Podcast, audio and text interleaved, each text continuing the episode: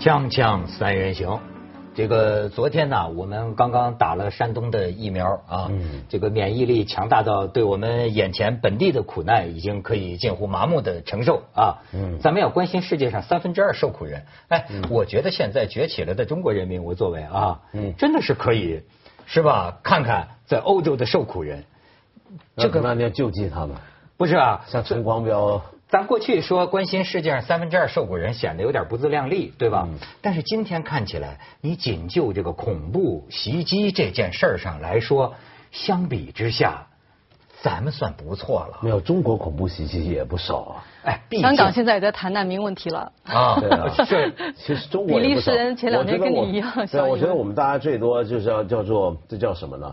就是大家就共患难，其实这是。对，嗯而且是欧洲人这两天很愤怒啊！我的，我就我周围的这个欧洲人，昨天这个事情出来，大家都很愤怒，就说我们是就这个是战争了，他们觉得，那要怎么办呢？他们觉得要像美国人一样干点事情了，这个我觉得是最恐怖的。要发动战争吗？你战争已经发生了，战争已经发生了这等于是。宣战，巴黎之后轮到比利时这样子，而且比利时是针对欧盟啊，其实等于是，哎，我有一个很幼稚的问题哈，这个伊斯兰国嗯，就灭不了吗？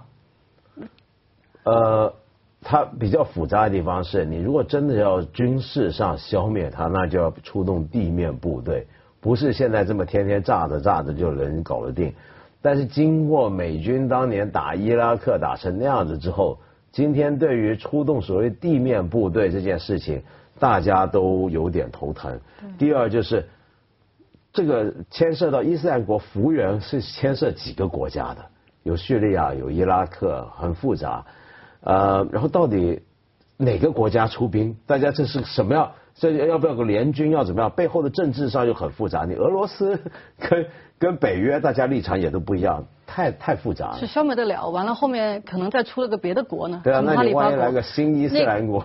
那个纸牌屋里面不是说了吗？他有一个办法，抓了他们的头，嗯然后呢叫他们停就停止战争，然后把那个头去扶植成伊拉克的新政权的嗯这个总理或者什么，就跟他们做一个交易。但是现在一般来说，美国人是不跟恐怖分子谈判嘛，就不能做这个交易。如果你要黑到像纸牌屋这个里头去跟他做交易，啊，哎，但是不 就是说，你说这纸牌屋对纸牌屋也是我学习恐怖主义一个主要的来源，就是你看，照我纸牌屋里边的这个讲话，有个中央情报局那特工不就是说嘛，说现在大批的难民正在在某地集结，对吧？他们当中多少人都拿着武器，那么那个将军就问了，你说我们该怎么办嘛？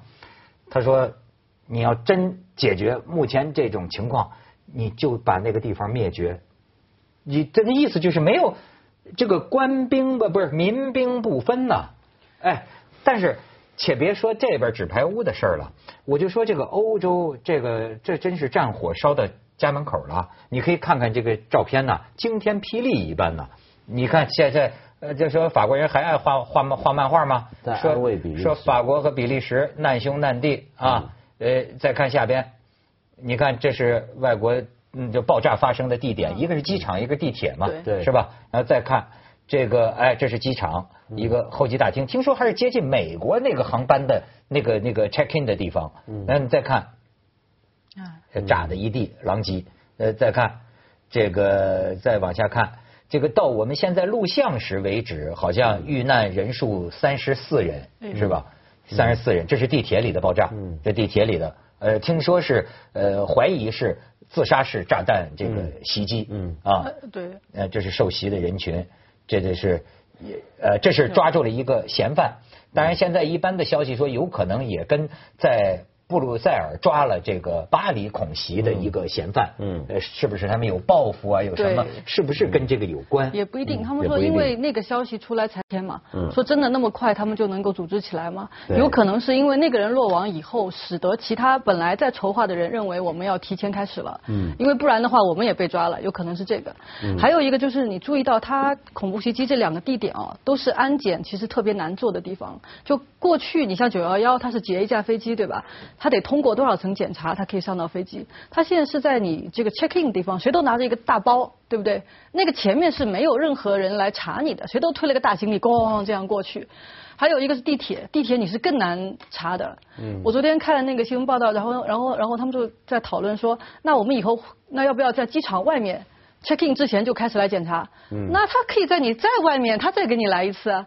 所以你这一道道你的安全线往外推是没有用的，他们一定还是能够在你最外围那一圈跟你去设置。不过离得越外围，就起码人群聚集程度可能好一点。比如说像中国，像新疆啊，嗯，就是在机场，当然北京现在也是进去的时候不是先扫一遍，但在新疆的话，它基本上是有一个很严格，就跟你里面那个安检差不多程序。印度也是这样。我觉得这个倒可以做，其实他们应该学中国了。我觉得地铁站也都得。那伊拉克的安检是最严的，过五道关才到了最后去 check in 那个地方。对对对对对。但是一样这样，还有一个说地铁吧，你说其实真的要像我们那样子，每个人进去都要查，会非常大的时，就很多的时间就很不方便。所以归根到底，应该还是是在有准确情报的状况下。这样做的是能够采取一定的防范措施是最有效的。你光靠你大规模这么去去安检去拦人，估计是比较困难。我现在就是比利时，我只是路过过。你们俩都在比利时待过是吧？是。哎，有什么印象对那个爆炸的地点？比利时，特别是这个呃布鲁塞尔，我上次去的时候就听他们说，他们叫它就是 Brussels 呃 bubble，就说这个地方它像一个。一个气泡就在里面的人，他们觉得自己像一个小王国，就跟外面不是很接触的。嗯。因为你想有欧盟，有北约，有好像就各种这个全世界这个高端的东西都在那里。叫欧洲的首都啊。嗯嗯。但是呢，它这个 bubble，我现在看了，好像也是它就在中心中心地带的人的这个 bubble，这个泡沫很厉害。它跟外面的那些相对来说偏远地区的人接触也是非常的少的。嗯。哎，布鲁塞尔还有一个就是，它主要是在英国、法国。呃，还有是荷兰，是荷兰中间嘛？它进出对呃海峡那个列车最后是到那边的。它进出很快，对，而且呢，通道。我觉得在那儿找工作可真不容易。你看，他要英语、法语、荷兰语，对对对。你知道，我就是看见一个，就是说那里的这个北非中东裔的这个移民，或者是移民二代。呃，当呃现现在出了这个事儿，当地就有人就说了，说美国。移民第二代，嗯，这个就能选美国总统了。嗯，他说，但是在比利时这个地儿呢，移民到第四代，嗯，还有年轻人去参加这个圣战士。嗯，他就是这这次提出了一个地方，我不知道你们去过没有，叫莫伦贝克。嗯，比利时的一个地方。听听说过，莫伦贝克被称为恐怖主义的温床。是，说这个地方居住的很多居民都是这个北非中东裔的这种，呃，以穆穆以穆穆穆斯林为主。嗯，然后呢？很多圣战士、青年人就是从这个地方踏上征程。那现在就是说怀疑，就是怀疑恐怖分子这次制造袭击的也是来自于这个地区。就是说他们就在讲这个找工作。我现在觉得这个事情啊，呃，真难办。这要是徐老师在，那就是这个悲观论，就是说，因为你看，呃，所有外来的这个移民，他们有一个统计啊。接受面试啊，找工作接受面试获得机会的哈，本地人是他们的三倍。嗯，他就说，呃，当然没有人跟你说我是因为你是穆斯林，所以我不让你找这个工作，没有人这么讲。说相反，大家对这个话题都非常的敏感。嗯，可是呢，你就是很多人找不到。找不到工作，他们这个呃，你像呃，他调查有一个叫这个地区有一个人叫什么雅欣的，有我看他们采访有这么一个人，他就说我大学毕业啊，我有硕士有什么，我不想干体力活我不想像我父亲一样当建筑工，我想到个大公司工作。他说可是我找了多少家，没有人要我，也没有人告诉我不要你是因为穆斯林啊。他但是就是没有人要我。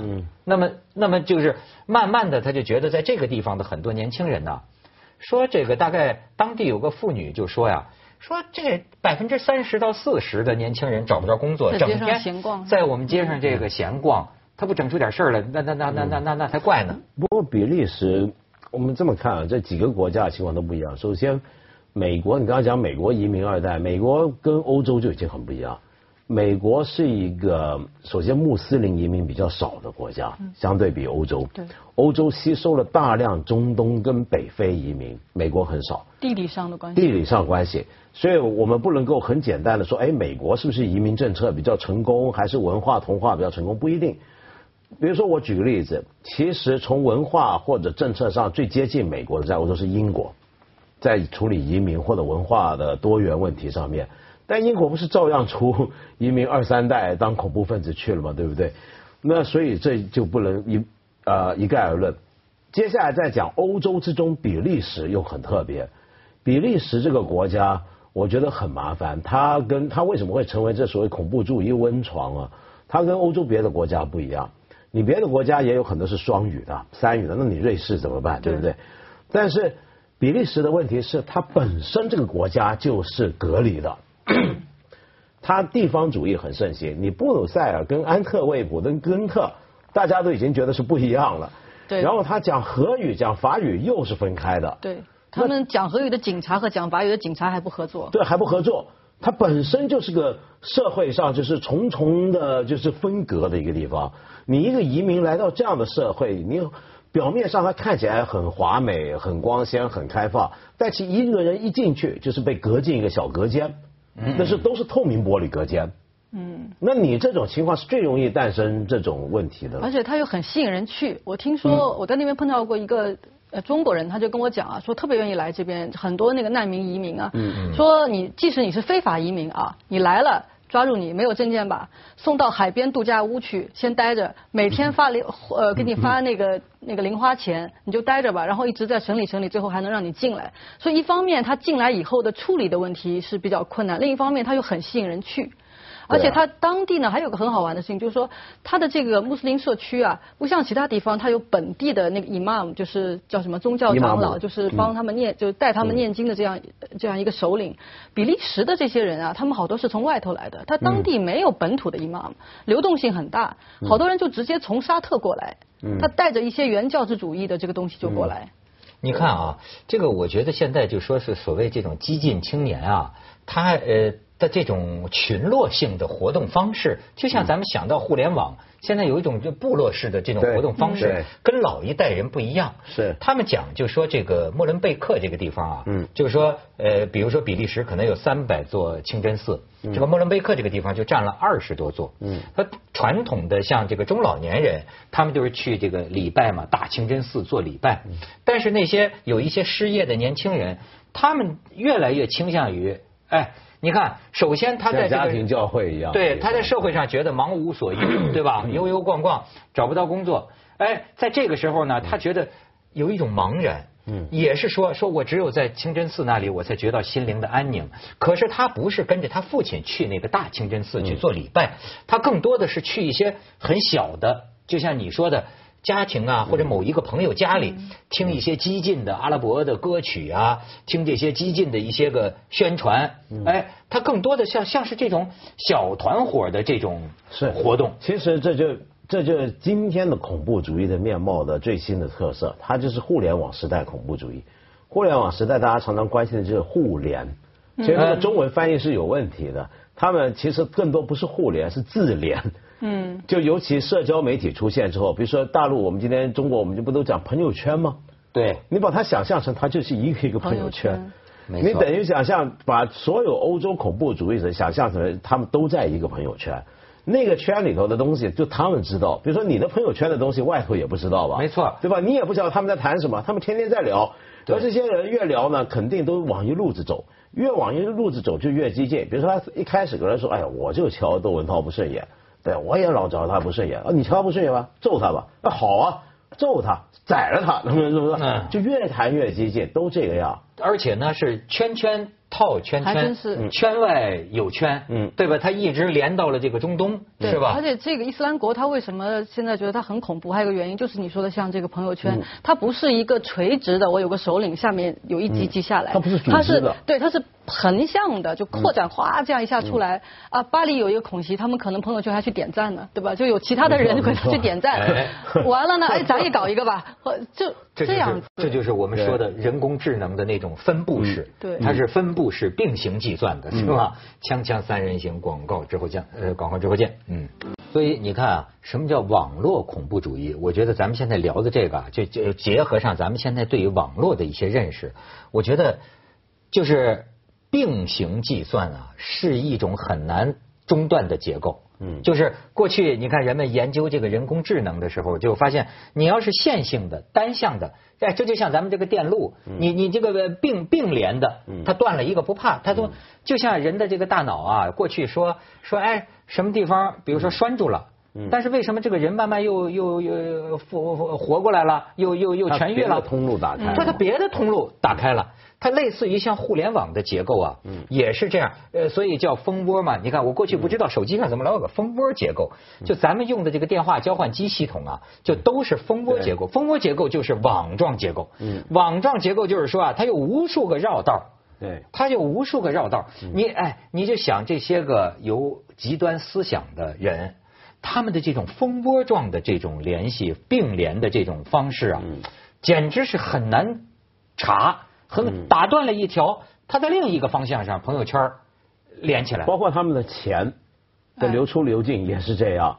伊斯兰国不是很有钱吗？是打赏吗？那是打赏吗？对，就是 比如说你炸了，他们说来打赏鲜花，然后他那种他的那种钱的流向，比如说大家一直盯着伊斯兰国，就怎么样砍断他财源，说怎么砍断他石油，怎么样？但是他很多种买卖生意，他经营毒品啊。然后各种的非法业务都很多，但基本上整个钱的流动啊，你是砍不断的。没错，太多条路线了。过去咱们的战略讲叫擒贼先擒王，你看呃把拉登给击毙了，那不就是擒贼先擒王吗？但是你现在发现呢，对网络不行。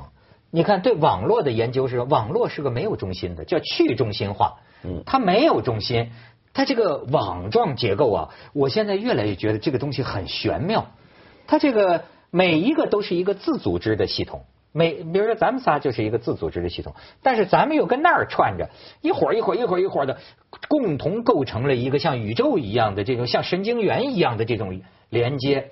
哎，真的是，你去掉哪个中心呢？你去掉哪个中心，你都发现他弄不死他，那你怎么办？还有一个我在想，是谁把他们变成了他们自己跟自己的朋友圈玩，而不跟其他人玩呢？嗯，其实呃，我一我看很多报道，经常就说，反正一出来这种事情，他们就说贫穷啊，这个失业率低啊，然后他在社会上有玻璃天花板啊，这个当然是很多原因，而且我们看到这种原因，现在也都已经觉得是一个定式了。但是我始终觉得我还没有。感受到这个东西到底是哪哪哪一种心理状态促成他要去干这个事情？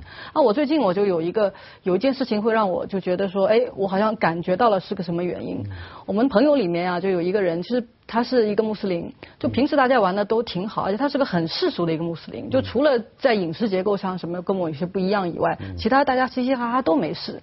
后来呢，他最近因为我们就不知道怎么聊天，在讲什么天主教的事儿，他就会很敏感。哎，你们聊这个宗教为什么？为什么不谈谈我们？哎，我觉得很奇怪啊。后来我们跟他在聊，慢慢聊，他就说，可能这个东西是慢慢跟他以前的经历有关。他以前呢在北京住着，他就发现别人对他的这个身份很好奇，就老是盯着你要你是一个穆斯林，然后出了什么事儿这种事儿就来问他。慢慢就后来他跟一个非穆斯林去谈恋爱，就更就被就被很多人说，就慢慢是这个我们所谓的主流社会，我们老说他们不融进来啊，这个所谓的这个主流社会不断的在提醒他，你的是你是这样一个身份，你是外人，对，你是这样一个身，然后慢慢的他就会很在意自己这个身份，越在意越发现，哎，我这个身份里面有很多敏感的地方，慢慢慢慢他就会归到他那个身份群落里面去。所以我觉得叶军讲的太。太对，因为我后来我读过一些谈一些人他怎么他自述怎么变成恐怖分子，但是后来又被抓，他那个自述通常都有这个经验，就他可能一开始，比如说英国那一批最明显嘛，那几个砍人头那些，他甚至不是贫穷，他也不是遇到玻璃天花板，他就是个大好青年，念大学，学校泡妞，踢足球队，然后去看曼联比赛，跟一个小孩完全一样。他就常常被人说你是个穆斯林，你怎么样？然后他就总觉得这个身份变成是个负担，变通常觉得自己身份是负担，就有两种可能。第一种可能就是想彻底的告别这个身份，割裂它；第二种是怎么样？就好奇我这个身份是怎么回事，要找到我这个身份的根源。他有时候会一下反过来，就变成由于大家都针对我这个身份，这个身份是我的负担，它使我自卑。但是我今天遇到有一些人告诉我说：“你干嘛自卑？你应该自豪。嗯，身为穆斯林有什么可耻的？你知道真正当穆斯林的真意是什么吗？那些人都白痴，他哪懂我们穆斯林的伟大？哎，有道理。那你开始有信心，再回去再讲。”穆斯林是世界上最伟大的宗教，我们伊斯兰是最怎么样？现在这些西方国家它都很堕落了，你不晓得吗？哎，看看，好像对。那么你平常爱玩什么？哦，老泡酒吧什么？喝酒呢？年轻人都爱喝。但是呢，你要想想看，我们真正的穆斯林不搞这个，你不跟他们喝酒，他们瞧不起你，你还瞧不起他们呢？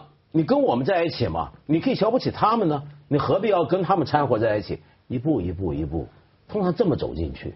哎，真是对。后来我那个朋友说啊，他如果相比较的话，他会觉得说他以前在北京会觉得那种气氛，他是穆斯林身份会很敏感。但相对来说，到了香港，我听很好几个那个穆斯林跟我讲过，有中东的，有中国的，他们都说香港社会好像不太一样。你哪怕戴着头巾坐地铁，都没有人盯着你看。他们觉得在香港会相对觉得自由一点。